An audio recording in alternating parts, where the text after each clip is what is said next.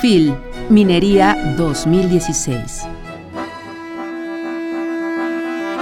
Saúl Juárez Vega, responsable de Cultura y Arte de la Secretaría de Cultura.